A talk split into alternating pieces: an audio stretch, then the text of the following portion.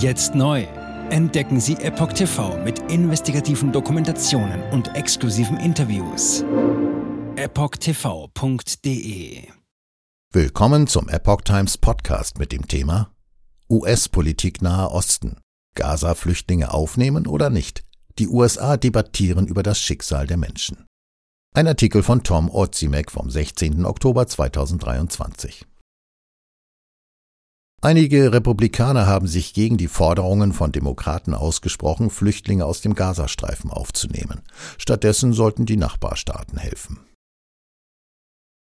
US-Abgeordnete sind sich uneinig, ob die Vereinigten Staaten Flüchtlinge aus dem Gazastreifen aufnehmen sollten, die durch den Krieg zwischen Israel und der Hamas vertrieben wurden. Experten gehen von potenziell einer Million Menschen aus. Am äußeren Flügel der einen Seite stehen demokratische Abgeordnete wie Jamal Bowman, Mitglied der linken Squad im Kongress. Er wurde von der US-Tageszeitung New York Post mit der Forderung zitiert, die Vereinigten Staaten sollten Flüchtlinge aus Palästina willkommen heißen. Zum Gegenpol gehört der republikanische Abgeordnete Tom Tiffany. Er hat ein Gesetz eingebracht, das Menschen mit palästinensischen Pässen die Einreise ins Land verweigern soll. Die USA dürften nicht zulassen, dass Präsident Biden Palästinenser unkontrolliert ins Land lasse, wie er es bereits mit Tausenden von Afghanern getan habe, schrieb Tiffany auf X. Er bezog sich dabei auf die Entscheidung der Biden-Regierung, 76.000 nicht überprüfte afghanische Flüchtlinge nach dem Abzug der USA aus Afghanistan in die Vereinigten Staaten kommen zu lassen. Das Gaza-Gesetz. Kein Zugang für Aggressoren. Ich habe das Gaza-Gesetz eingebracht, um die nationale Sicherheit der USA zu schützen, schrieb Tiffany. Den Inhalt des Gaza-Gesetzes, Guaranteeing Aggressors Zero Admission, kein Zugang für Aggressoren, teilte er exklusiv mit der US-Nachrichtenwebsite Breitbart.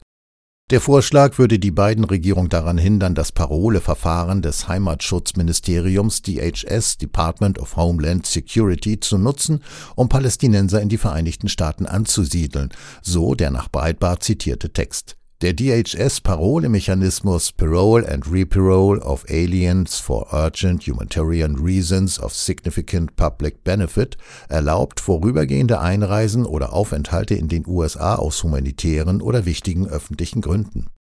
Der Demokrat Baumann hatte sich für die Aufnahme von Flüchtlingen aus dem Gazastreifen in die Vereinigten Staaten ausgesprochen und verlangt, dass sie vor ihrer Einreise überprüft werden sollten.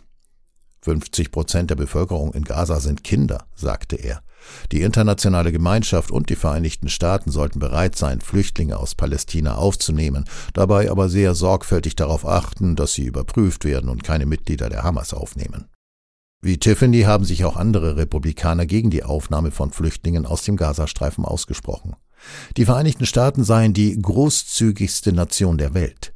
Zusätzliche Flüchtlinge aufnehmen könne sie aber nicht vor allem nicht aus einer Region mit einem hohen Terrorismusrisiko, da unsere Nation nicht einmal in der Lage ist, unsere eigene Grenze zu sichern oder diejenigen zu überprüfen, die bereits hier sind, sagte der republikanische Senator Marco Rubio in der New York Post.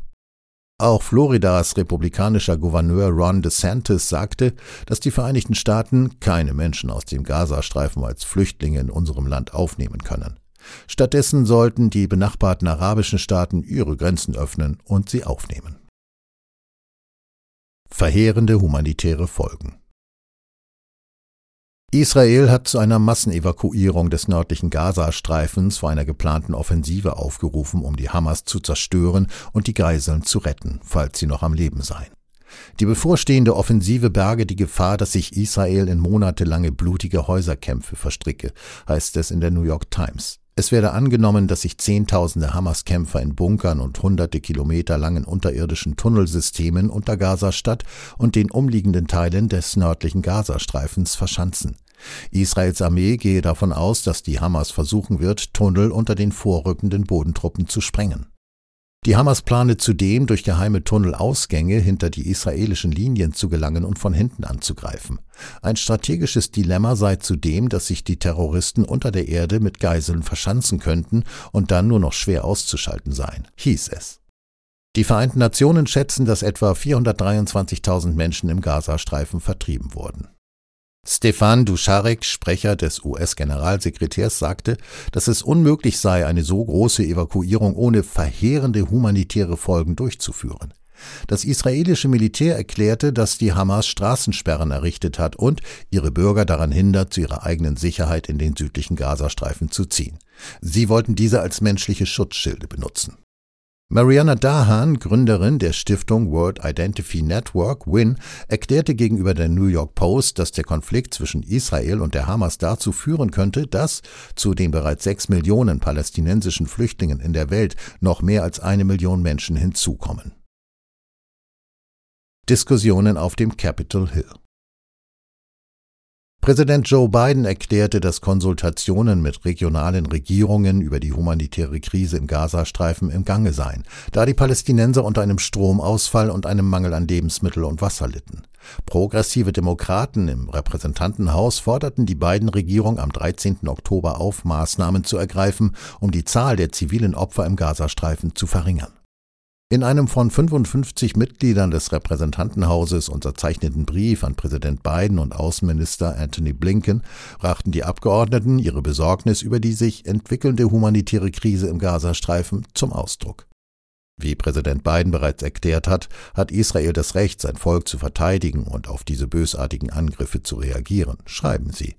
Wir sind der festen Überzeugung, dass Israels Antwort die Millionen unschuldiger Zivilisten im Gazastreifen berücksichtigen muss, die selbst Opfer der Hamas sind und unter den Folgen ihrer Terrorkampagne leiden.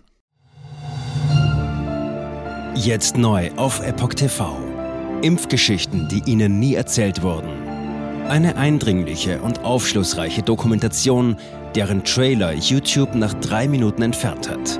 Schauen Sie für nur kurze Zeit die gesamte Doku kostenfrei Jetzt auf epochtv.de. Ich war geimpft worden. Ich begann unkontrolliert zu zittern. Er verstarb 33 Tage später. Ich kann meinen Kopf nicht aufrecht halten. Dann brach ich zusammen, ganz plötzlich. Vom Start weg haben wir nicht die Bedingungen erreicht, die normalerweise erreicht werden müssen.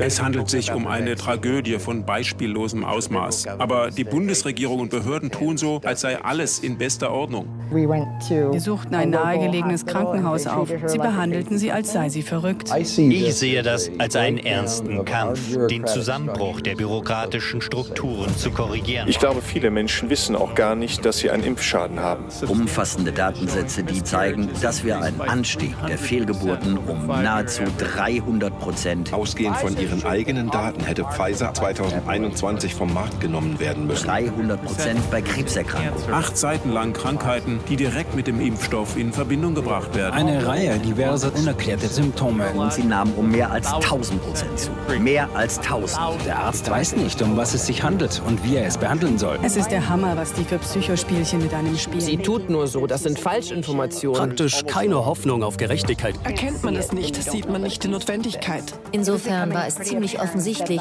und das Krankenhaus wusste, dass etwas im Gange war. The virus stops with every vaccinated person. In other words, you become a dead end to the virus. Vaccinated people do not carry the virus, don't get sick. Wie hätte ich ahnen sollen, dass es das letzte Gespräch mit meinem Sohn sein würde? Sie wissen bis ins kleinste Detail, was da vor sich geht. All das kennen sie. Und dennoch eilt niemand der Wahrheit zu Hilfe. Die verborgene Krise. Impfgeschichten, die Ihnen nie erzählt wurden.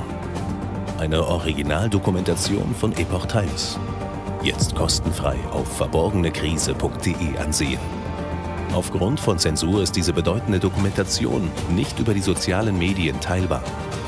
Leiten Sie diesen Link an Freunde und Bekannte weiter und tragen Sie so die Botschaft dieser mutigen Menschen in die Welt.